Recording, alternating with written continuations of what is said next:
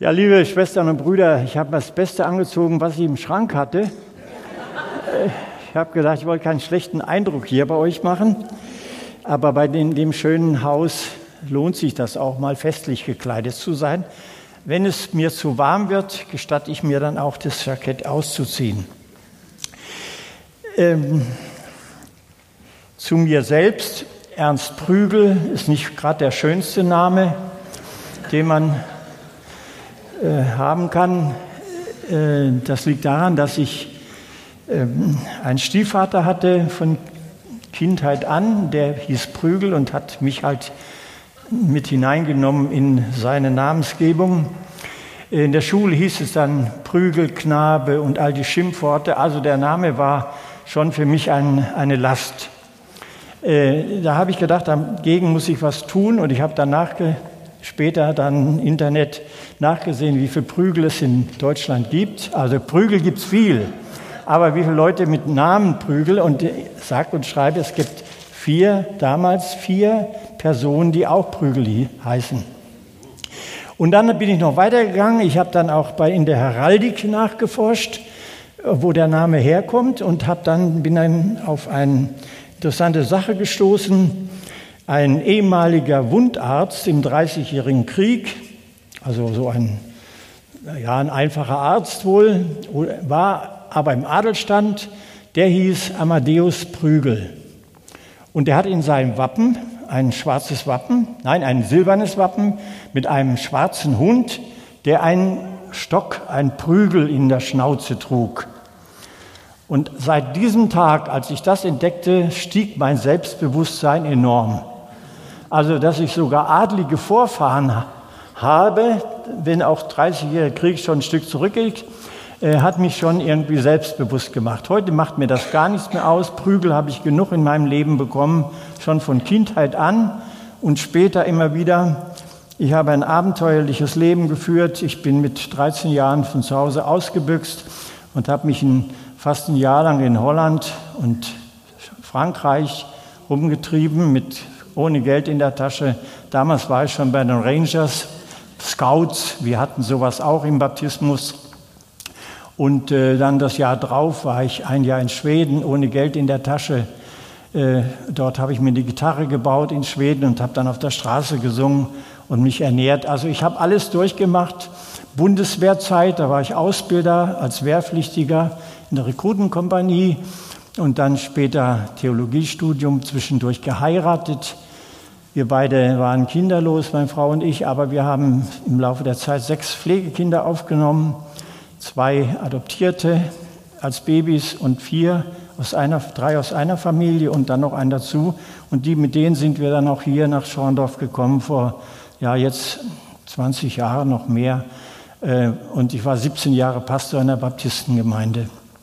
Die Pflegekinder sind alle abgehauen, einer nach dem anderen, da habe ich keinen Kontakt dazu. Meine Tochter und mein Sohn, die leben hier in der Nähe.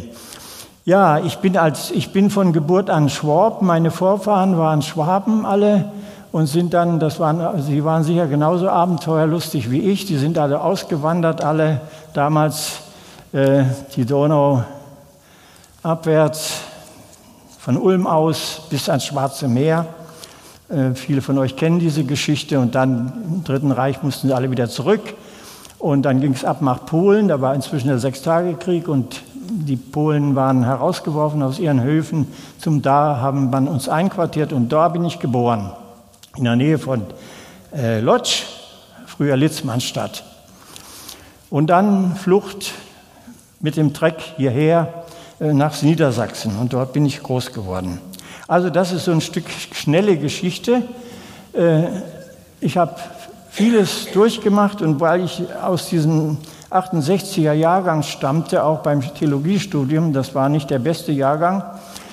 Wir waren damals 20 Studenten in Hamburg am Theologiestudium und inzwischen sind dann am Ende waren zwei übrig geblieben. Ein Freund von mir und ich, wir waren die letzten aus dieser, von diesen 20 Leuten. Also wir waren ein schlechter Jahrgang, haben die wohl die Brüder an der Spitze gemeint. Und weil, weil man mir auch noch eine letzte Chance geben wollte, hat man mich nach Bayern in die Nollern-Mission äh, geschickt. zwei kleine Gemeinden, eine in Niederbayern, Pfarrkirchen und eine in Oberbayern, Waldkraiburg. Jeweils 20 Leute haben einen, mehr als einen Hauskreis, haben versucht, Gemeinde zu bauen. 60 Kilometer beide voneinander entfernt, Landstraße dritter Ordnung. Und ich bin jeden Sonntag zwei Gottesdienste, zweimal vormittags zwei Gottesdienste hin und her gefahren und all die Sachen dazu. Äh, nach fünf Jahren war ich ziemlich am Ende, nervlich und auch gesundheitlich, und bin dann von da aus nach Wetzlar gekommen, fünf Jahre, dann zwölf Jahre in Dortmund und äh, schließlich dann hier in, wieder in meiner, sagen wir mal, von der Herkunft her in meinem angetrauten Land, bei den Schwaben. Ich spreche selbst kein Schwäbisch, weil ich als Kind immer, wenn meine Eltern was nicht äh, gesagt haben, was ich nicht hören sollte, haben sie Schwäbisch geschätzt. Und da habe ich so einen Widerwillen gehabt, habe gesagt, ich werde nie will ich das lernen. Und ich stehe dazu. Also ich spreche Hochdeutsch. Und zwar das Beste, das es gibt, hannoversches Hochdeutsch. Ja, soweit. Und da fange ich auch mit, mit dieser schnellen Biografie fange ich auch an. Als ich nach äh, Bayern kam, äh, haben die Brüder natürlich auf mich gewartet, lange, äh, die sie jetzt auch einen Pastor haben in diesen kleinen Gemeinden. Und als erster Seelsorgeauftrag, jetzt kommt's, haben sie mich zu einem Bauern geschickt, der nicht zur Gemeinde, aber zum Freundeskreis gehörte. Und zwar mit dem Auftrag, ihm mal auf den Zahn zu fühlen und ihm mal recht zurechtzustutzen. Und zwar hat dieser gute, ich sage nur den Vornamen, der Franz, der hat von morgens bis abends geflucht. Immer geflucht, geschimpft und geflucht auf seinem Grundstück, über seine Frau, über das Viehzeug, egal was es war, er hat geflucht. Und da sollte ich nun ein seelsorgerliches Wort dort anbringen. Unerfahren, gerade von der, vom Theologiestudium gekommen äh, und der Bayerischen auch nicht so mächtig, sollte ich damals die, äh, ihm richtig eins zwischen die Hörner geben. Als ich, als ich dann an dem Grundstück angekommen war, war so ein Lattenzaun da, um das Grundstück, war außerhalb auf einem Dorf.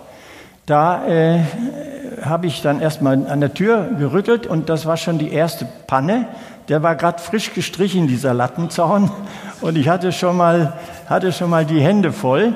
Na, dann bin ich reingegangen, aber ungeachtet dessen, dass mir eine Gefahr droht, stürzte hinter der Hecke ein, ein Dackel hervor, so ein rauher Dackel, und hat, mich, hat sich an meinem Bein festgebissen, also in der Hose und gezerrt und ich natürlich auch.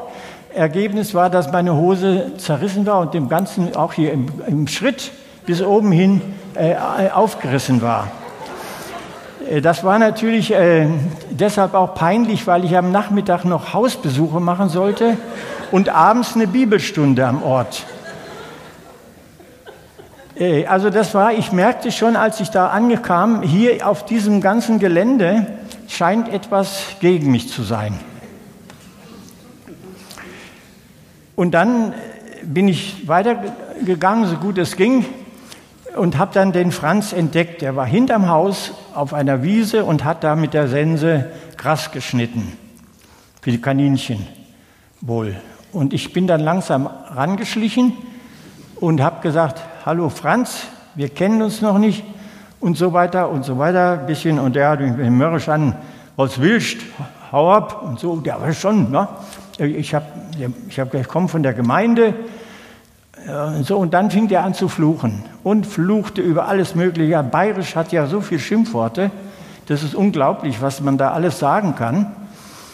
Und ich stand da ganz, ich habe gedacht, Herr, wenn du jetzt muss ich, ich weiß gar nicht, was ich machen soll. Ich soll Seelsorge treiben und, und eine Flut von Flüchen äh, prasselt auf mich nieder. Und dann hat der Herr mir ein, hat gesagt, fang mal ganz klein an, unten an, äh, sozusagen auf der Wiese.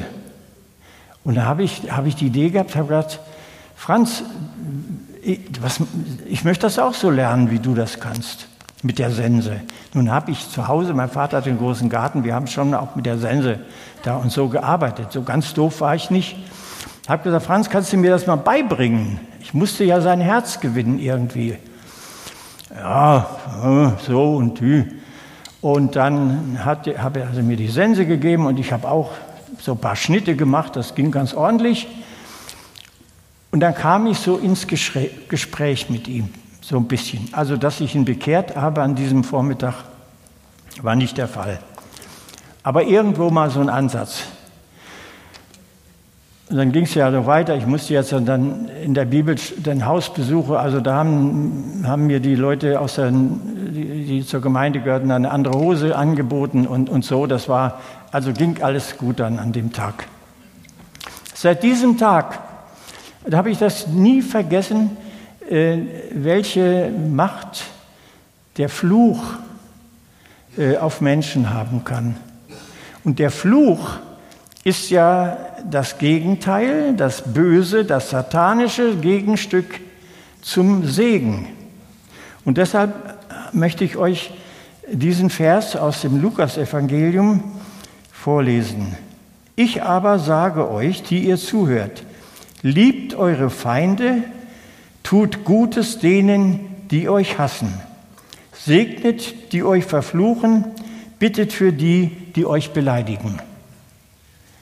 Also dieser Vers, der hat mich nie losgelassen. Ich aber sage, aber ich sage euch, die ihr zuhört, liebt eure Feinde, tut wohl denen, die euch hassen, segnet, die euch verfluchen, bittet für die, die euch beleidigen. Bah. Das, hat, das ist ein Lebensprogramm, das hat es in sich. Und über diesen Vers möchte ich mit euch jetzt ein wenig nachdenken. Wenn ich zu lange wär, werde, dann räuspelt euch irgendwie oder so, äh, dann merke ich schon, es ist vielleicht zu lang.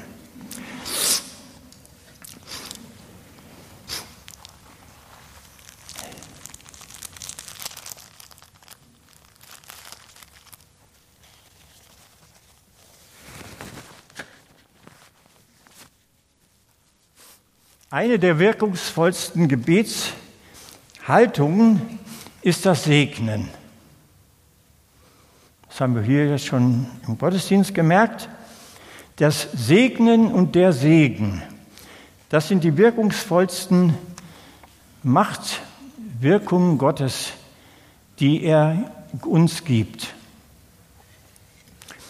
Und wenn man überlegt, wie abgegriffen dieser Begriff Segnen inzwischen geworden ist, wird das vielleicht an ein paar Beispielen deutlich. Wenn man da einfach dahin sagt, es war ein gesegneter Gottesdienst. Oder ich wünsche dir Gottes Segen zum Geburtstag. Oder herzlichen Segenswünsche zum neuen Jahr. Gesegnete Mahlzeit. Auch wenn es aus der Tüte kam, weiß man nicht immer, ob es gut ist, ne? wenn da gesegnete Mahlzeit, wenn es so ein Fertiggericht ist, ob es wirklich zum Segen wird. Also das, wir merken an der Stelle, wie abgegriffen dieses Wort ist. Und ich will sagen, dieser Ausdruck Segen ist inzwischen zu einem Füllwort geworden, wenn man nicht weiter weiß. Schade drum. Denn wenn wir das Wort, wenn wir segnen oder Segen aussprechen, dann gehen wir eine direkte Verbindung zu unserem Vater im Himmel ein. Jesus hat es hier gesagt. Das heißt, wir sind nicht die Segnen. Wir sprechen den Segen aus, sozusagen, er geht in die Schaltzentrale und dort oben wird er runtergelenkt auf den, den wir segnen wollen. Wir haben nicht die Kraft, andere zu segnen, aber wir haben die Kraft und wir haben, sollen den Mut haben, Segen auszusprechen, weil er das Seine dann tut. Darüber möchte ich noch weiter mit euch nachdenken. Und es lohnt sich an dieser Stelle einmal auch sprachgeschichtlich ein bisschen nachzuforschen. Zum Beispiel im Griechischen. Das Neue Testament ist ja im Griechischen, Koine-Griechisch verfasst. Und im Griechischen heißt segnen so viel wie Gutes von oder über jemanden sprechen. Das Wort segnen, das heißt im Griechischen Eulogio. Eu ist das Wort für gut und Logio für Logos, also für das Wort, ein gutes Wort. Wir merken das bei Paulus in seinen Brief Grüßen hat er diese griechische Form des Grußes übernommen. Gut, Anfang, am Anfang gut über jemanden, zu jemanden reden und hat das Ganze natürlich auch mit seinen Segenswünschen verknüpft. Also gut über jemanden reden, Eulogio, äh, segnen heißt im Griechischen eigentlich Gutes sagen oder auch loben, preisen, rühmen oder auch Fürbitte. Gottes gnadenreiche Kraft herbeiwünschen bei Paulus oder im Neuen Testament. Also schon in der, von sprachlicher Seite her begegnet uns das Neue Testament schon versetzt mit griechischen Denken, aber mit, dieser, mit diesem Schwerpunkt Gutes zu sagen. Also insgesamt heißt das gut von einer Sache, einem Menschen reden. Von der schönen Sprache, Paulus, zur guten Sache. Im Alten Testament kommt Segnen ungefähr 400 Mal vor. Und nur so viel, wir können das auch hier nicht weiter ausdehnen, aber nur so viel sei festgestellt, der Mensch kommt in die Erfahrung, dass Gott der eigentlich Segnende ist. Bei Abraham können wir das gut voll nachvollziehen.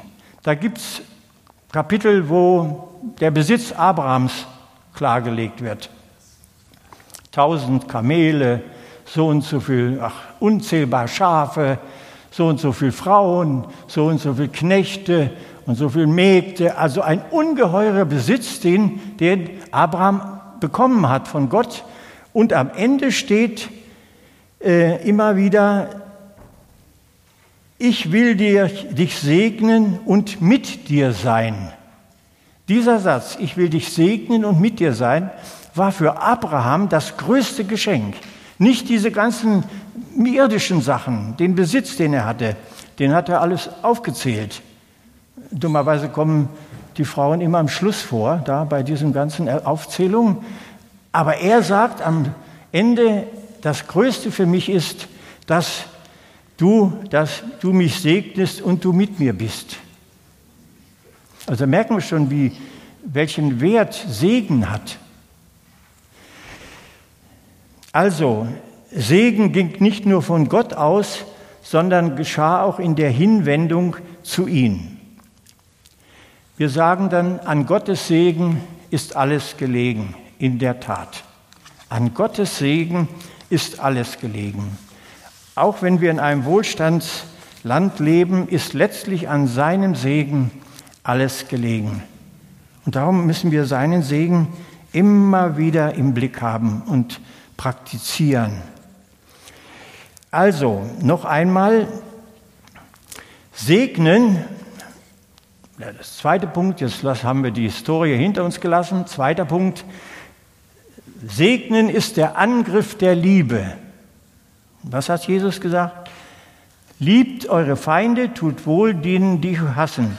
Segnet, die euch verfluchen, bittet für die, die euch beleidigen. Und so weiter. Und wer dich auf eine Backe schlägt, dem biete noch die andere da. Und so weiter und so weiter. Das ganze, das ganze Stück könnten wir als Auslegung dieser zwei Verse nehmen.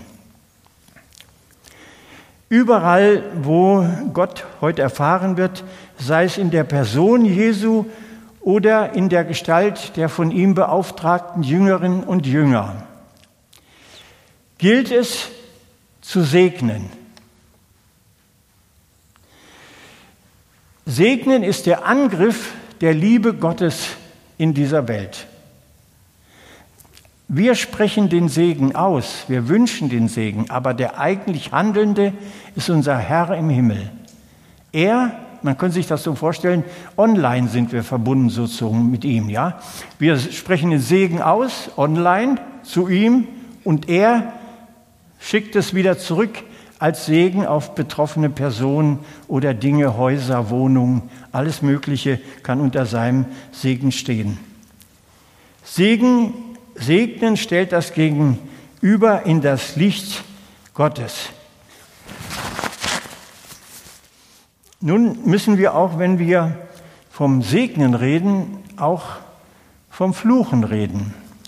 Ich habe am Eingangs versucht, das, ja, das Drama eines Fluchs deutlich zu machen.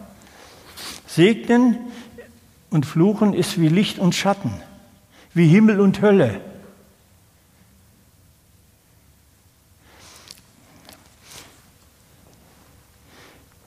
Wenn wir fluchen, und das sagt Jesus, äh, wenn wir jemanden beschimpfen, dann haben wir es mit der Wirklichkeit des Bösen zu tun.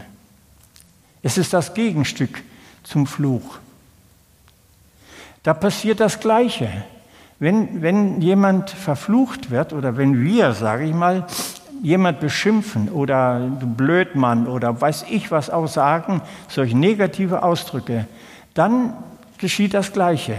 Das, das Wort an sich auf dieser Ebene ist wirkungslos, der andere ist vielleicht verletzt. Aber was wirklich passiert ist, dass der Böse, so wie wir gesagt haben, es geht zu Gott und Gott legt es auf denjenigen, so geht das Ganze auch zu dem Bösen, zum Fürst dieser Welt.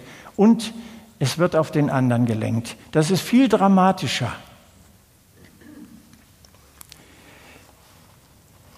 Matthäus 13, Vers 36 möchte ich dazu lesen.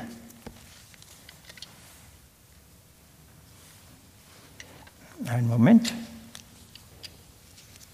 Habe ich richtig den? Matthäus 12, 36. So. Jetzt kommt, kommt das hier zum Einsatz. Mit dem linken Auge sehe ich nur noch 30 Prozent und deswegen brauche ich immer dieses, ähm, dieses Vehikel hier. 1236, aber ihr habt ja Geduld mit mir. Ich aber sage euch, dass die Menschen Rechenschaft geben müssen am Tage des Gerichts von jedem nicht nutzigen Wort, das sie geredet haben. Oh.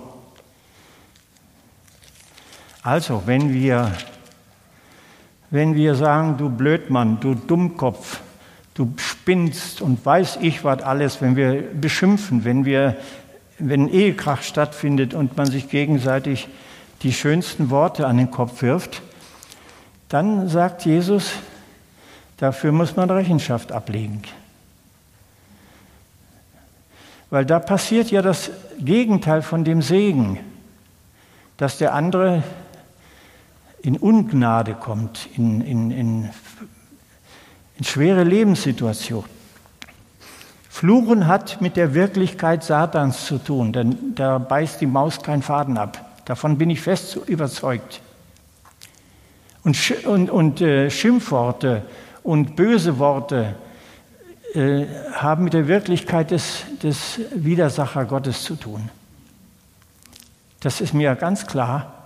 Das hat nicht nur der Franz Lachauer damals in Bayern mir klar gemacht, das erlebe ich immer wieder und habe ich in meinem eigenen Leben auch erlebt. Und darum sagt Jesus auch, wer seinen Bruder hasst, der ist ein Totschläger. 1. Johannes 3, Vers 15. Wer seinen Bruder beschimpft oder gar hasst, der vernichtet seine Daseinsmöglichkeit, der nimmt ihm, raubt ihm seine Lebensmöglichkeit. Ja, gut, vielleicht äh, ist der eine oder andere mir unsympathisch. Dann lasse ich ihn halt links liegen. Ich habe mal eine Evangelisation in Dortmund bei einer Nachbargemeinde durchgeführt und äh, dann habe ich war damals waren die Evangelisationen so manchmal noch 14 Tage, also eine längere Zeit. Man konnte die Gemeinde gut beobachten. Und was ich beobachtet habe nach dem Gottesdienst, waren zwei leitende Brüder aus dem Vorstand, die ich auch kennengelernt hatte. Das jeweils, da waren zwei Türen nach draußen, zwei große Eingangstüren. dass der eine immer durch die andere, eine Tür rausging und der andere durch die andere Tür. Son immer. Ich habe dann gefragt, die gehen immer, sind immer durch so. Die haben sich, die waren beide in der Gemeindeleitung, aber haben nicht miteinander gesprochen. Haben sich auch nicht begrüßt und auf Wiedersehen gesagt. Das ist so eine äh, stille Form von Hass, nicht? Wer seinen Bruder hasst, ja, wer nicht miteinander redet, wer nicht mit dem anderen reden kann, auch selbst wenn es soft geht und man kann sich mal richtig aussprechen. Aber dieses, oder wer mit seiner Frau nicht redet, oh, da muss ich mich selbst auch, ich habe eine Krawatte extra umgebunden, muss ich mich an eine eigene Krawatte fassen, wie man da früher gesagt hat. Ist mir auch passiert. Immer wieder passiert es, dass man in, in einem Streit mit der, meine Frau ist ja auch schon vor 20 Jahren verstorben, äh, äh, dass ich aber vorher, ich war 40 Jahre verheiratet mit ihr fast, äh, dass, ich, dass wir uns gestritten haben. Kommt vor, aber wir haben uns immer wieder versöhnt. Möglichst noch am selben Tag. Wie heißt es in der Bibel, bevor die Sonne untergeht, soll man sich wieder vertragen oder zumindest ansprechen. Manchmal dauert es noch ein, zwei Tage, bis man so richtig wieder miteinander kann, aber einfach so stehen lassen ist Sünde, meine ich.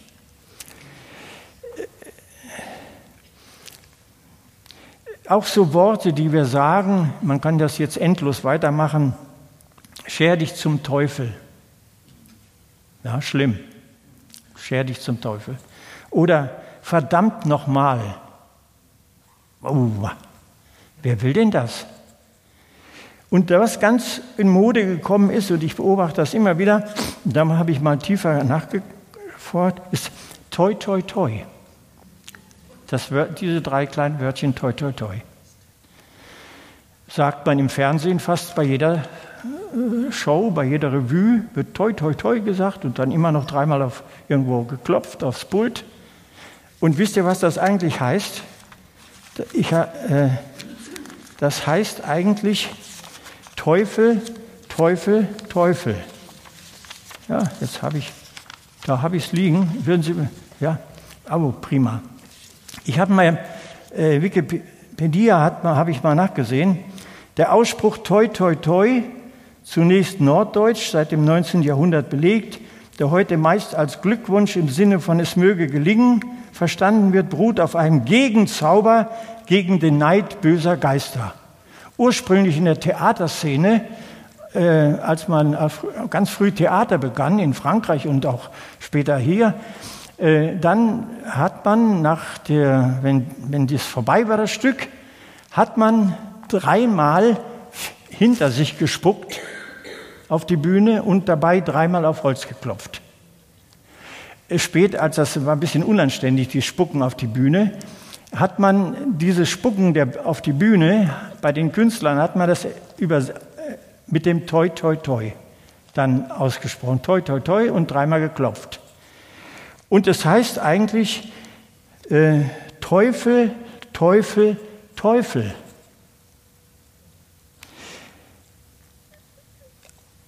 Das 18. Jahrhundert ist auch belegt, im Schwäbischen, nur kommt mal ins Teufelskuchen bei ihm.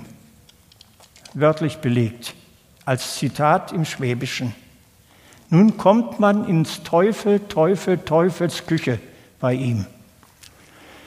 Also von wegen Glückwunsch, liebe Schwestern und Brüder, liebe Freunde, von wegen Glückwunsch, sondern genau das Gegenteil. Genau das Gegenteil.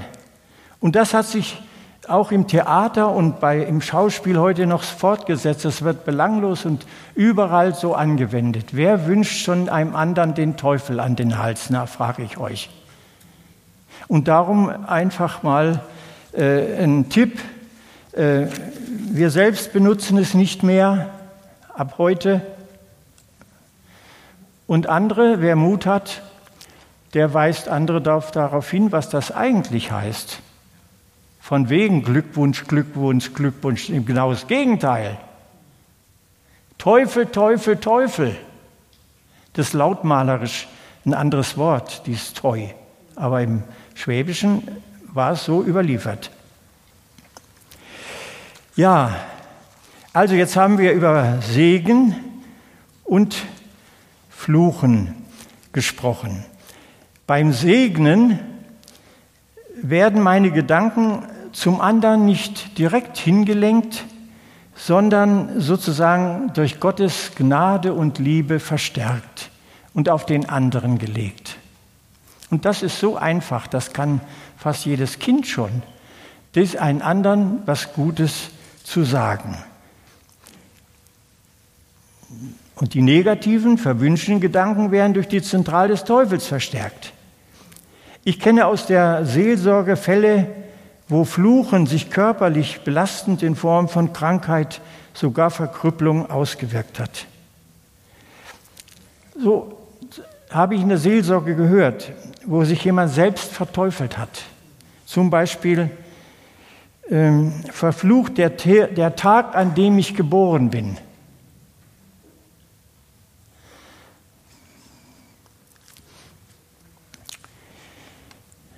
Ich hätte allen Grund, auch so zu denken. Ich gebe erst immer gern was preis aus meinem eigenen Leben, damit es auch identisch ist und authentisch ist. Also ich, habe mein, ich bin unehelich geboren. Mein Vater war ein Offizier im Dritten Reich, Österreicher, und es ging damals nicht. Meine Oma hat gesagt, es wird nicht unter der Fahne geheiratet. Ist einfach verboten. Meine Mutter durfte nicht heiraten. Eben, eben unter der Hakenkreuzfahne wird nicht geheiratet. Sie war eine überzeugte gläubige Christin. Also abwarten. Dann mit drei Jahren Flucht aus Polen nach Westdeutschland und dann kam schließlich der Brief an meine Mutter, dass der gewisse Mann äh, gefallen sei. Noch ganz zum Schluss in Russland. Gut, also vaterlos, den ich nie gesehen habe. Ähm, dann alle diese geschilderten Lebensjahre, Studium, fünf Jahre.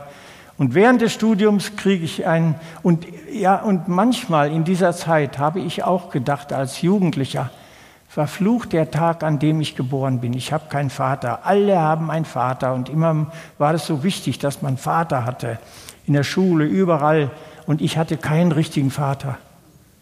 Äh, und einen Stiefvater, der auch arg bös zu mir war.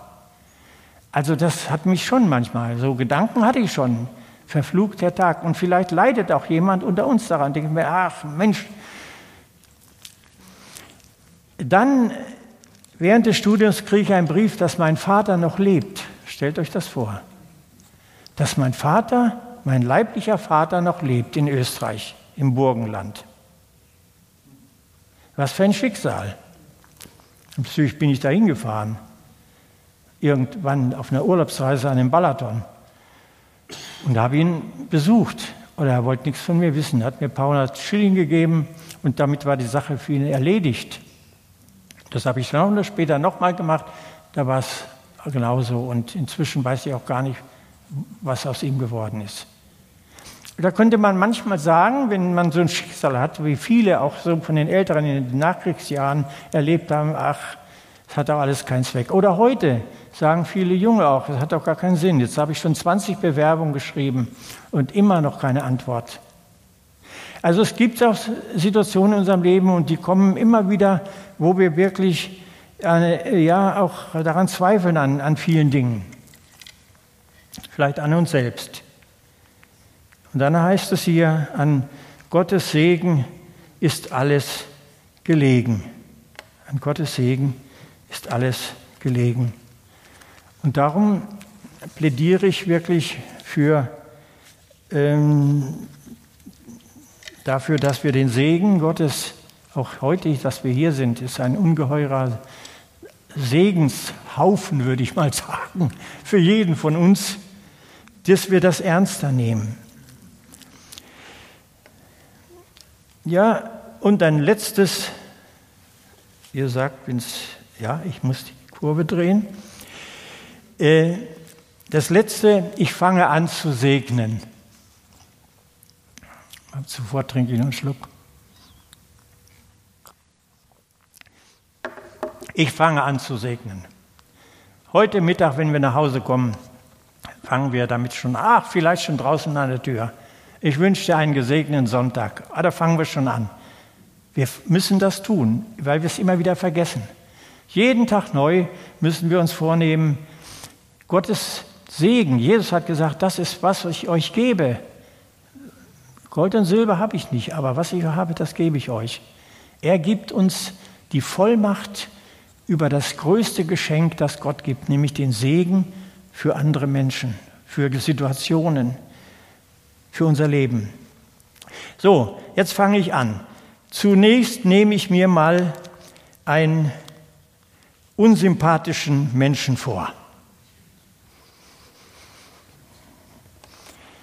Also ich glaube, da fange ich bei mir selber an. Zunächst fange ich da an und beginne mit der Möglichkeit zu segnen. Und da gibt es ja, manchmal haben Leute wirklich Probleme, äh, auch ihre Angehörigen zu segnen. Es gibt ja so eine herrliche Stelle im äh, Römerbrief, äh, Römerbrief Kapitel 12, Vers 20. Ähm, da kommt eine Frau, eine Bauersfrau, äh, kommt zum Pfarrer und sagt, Herr Pfarrer, was kann ich nur machen? Mein Mann, der will absolut nicht, partout nicht mit in die Kirche, in die Kirche kommen, zum Gottesdienst. Absolut nicht. Ich habe schon alles Mögliche versucht, habe ihm Versprechungen gemacht und dies und jenes. Er will, er ist sturer Bock und will einfach nicht mitkommen. Und dann sagt der Pfarrer, ja, was macht man da? Der kam in seiner Verzweiflung, hat er auch nicht, gerade da fiel ihm ein, äh, eine Bibelstelle, hat er dann aber zitiert, äh, und zwar aus dem Römerbrief, wenn, wenn, vielmehr, wenn dein Feind hungert, gib ihm zu essen, dürstet, gib ihm zu trinken. Wenn du das tust, so wirst du feurige Kohlen auf sein Haupt sammeln. So, sagt die Bauersfrau, feurige Kohlen. Ja, das habe ich noch nicht probiert, aber mit heißem Wasser habe ich schon mal versucht. Feurige Kohlen aufs Haupt sammeln. Das ist unsere Aufgabe. Feurige Himmelskohlen auf, das, den anderen Menschen legen, auf sein Haupt sammeln. Und das hat eine zweifache Wirkung. Der andere verändert sich tatsächlich unter dem Segen und zum anderen mein eigenes Verhalten verändert mich selbst. Segen verändert mich selbst, meine Lebenseinstellung. Ich werde ein positiver Mensch, sehe die Dinge zwar wie sie sind, aber ich habe Zukunft, habe Hoffnung. Bei mir spielt das Wort positiv mehr eine Rolle als negativ. Und gut ist für mich ein besseres Wort, absolut besseres Wort als schlecht. Ich fange an, mich selbst zu verändern, ein zufriedener, dankbarer Mensch zu werden. Und der andere verändert sich auch unter dem Segen. Wie gesagt, ich war ja viele Jahre, zwölf Jahre in Dortmund Pastor und in meiner Gemeinde, da in Dortmund gibt es Hösch, das ist ein großes Stahlwerk, und andere Firmen, Krupp, dann in Essen. Ich habe auch sogar mal eine, bin sogar mal unter Tage gefahren, eine Schicht. Ja, wir hatte, ich hatte viele Bergleute in meiner Gemeinde. Und damit ich weiß, wie die, wie die äh, ticken, ja, bin ich auch mal unter Tage gefahren, hat dann eine Schicht gearbeitet unter Tage, um das zu wissen. Und äh, äh, die Bergleute haben ja so bestimmte, wenn die da, wenn die fahren mit dem in den Schacht runter, das ist ja so ein etwas primitiver Fahrstuhl, sage ich mal, ja, da haben die so Zeichen, Klopfzeichen. Mit, mit so einem Eisenstück kloppen die einmal gegen das Gerüst, dann wissen die unten, aha, anfahren. Zweimal heißt hochholen und so haben sie bestimmte Zeichen. Nun hatten wir einen Bruder in der Gemeinde, ich hatte eine kleine Waldkreiburg der Gemeinde, der war auch Bergmann und äh, in, in Dortmund. Der war Bergmann, vorher Rentner und ging ganz schwer. Und den haben die Brüder dann immer nach Hause gefahren mit dem Auto. Und eines Tages habe ich gemerkt, dass sie sich alle drücken. Nee, heute kann ich nicht und äh, letztes Mal habe ich ihn schon gefahren und so weiter. Keiner wollte ihn nach Hause fahren. Ich habe gedacht, was ist das? Und dann habe ich mal so nach, habe ich überlegt, was kann das so sein? Und ein bisschen nachgefragt.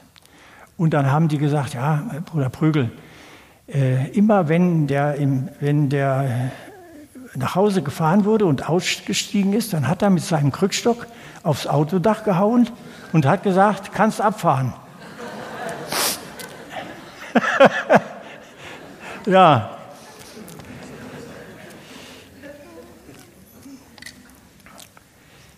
Ja. Segen verändert uns und Segen geht mit uns. Äh, ich bin dankbar für meine Großmutter. Ich habe leider nur eine gehabt, nie einen Großvater kennengelernt, aber eine Großmutter hatte, eine gläubige Frau. Und ähm, wenn ich bei der war, ich äh, dann, sie lebte in einem Zimmerchen, hatte eine, bei einer anderen Frau, dann äh, hat sie, wenn ich dann gegangen bin, ich bin damals so zwölf Jahre alt gewesen, denke ich mal, äh, wenn ich dann gegangen bin, hat sie die, seine eine Hand auf meine Stirn gelegt und hat gesagt, der Herr segne dich. Und dann habe ich mir das auch gefallen lassen, ja, dass er da gedrückt hat auf den Kopf. Und hinterher habe ich fünf Mark gekriegt. Und ich habe mich ganz oft segnen lassen. Ich, äh, ich, ich habe immer wieder, hab sie, und äh, fünf Mark war damals ein Haufen Geld. Und äh, heute weiß ich, der Segen meiner Großmutter war das, was mich mein Leben lang eigentlich durch alles Mögliche hindurchgeführt hat. Der Segen meiner Großmutter war mein Lebenselixier. Und so kann auch das, was wir anwenden, wenn wir heute nach Hause gehen und versuchen, das in der Woche über und jeden Tag neu uns zu überlegen, was kann ich heute tun? Wer begegnet mir? Wie kann ich ein gutes Wort sagen? Wie kann ich einen freundlichen Gruß weitergeben? Wie kann ich ihn anstrahlen, denjenigen? Wie kann ich ernst, wie kann ich auf ihn eingehen? Wie kann ich für ihn beten? Und möchte zum Schluss eine Erfahrung auch noch weiter sagen aus meiner Dortmunder Zeit. Dieser dieser eine Bruder, der im Gemeindevorstand war, der war leitender Techniker oder Ingenieur, leitender Ingenieur bei Hösch. Und zwar war er zuständig für das gesamte Gleisnetz des Höschbetriebes. Das waren mehrere hundert Kilometer Gleisanlage. Und dafür war er zuständig und musste das alles im Blick haben. Sein Vorgesetzter muss scheinbar so ein Ekel gewesen sein, dass er, der Mann, dieser Bruder, äh, der fast nur noch unter Tränen morgens losfuhr in die Firma. Dieser Chef hat ihn dermaßen gedrückt, traktiert und so weiter, äh, so dass er, er, er, war, er, hat, er war ein harter Mann, aber äh, Tränen standen ihm schon manchmal im Auge, wenn ich ihn gefragt habe, wie es ihm geht. Also der war fix und alle. Und ich wusste nicht mehr, wie kann ich da ein seelsorgerliches Gespräch mit ihm führen, wenn bei solch einer Situation.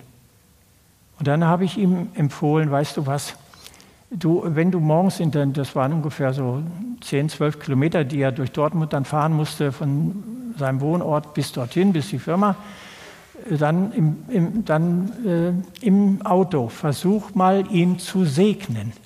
Fang an, ihn zu segnen. Wenn du losfährst, das kannst du auch, du musst auf den Verkehr sowieso achten, also nicht Augen zu oder so äh, beim Beten, aber, aber du kannst ihn segnen. Herr, heute gib meinem Chef äh, einfach Geduld und was dir einfällt, segne ihn richtig volle Pulle. Und mach das aber nicht nur, und dann auch, wenn was passiert, was dir nicht gefällt, die, den Tag über, nächsten Tag wieder das Gleiche. Und so macht das. Und nach einer Woche habe ich gesagt, treffen wir uns wieder und dann sagst du mir, was, wie es gewesen ist. Und vielleicht verlängern wir das einfach noch und machst nochmal.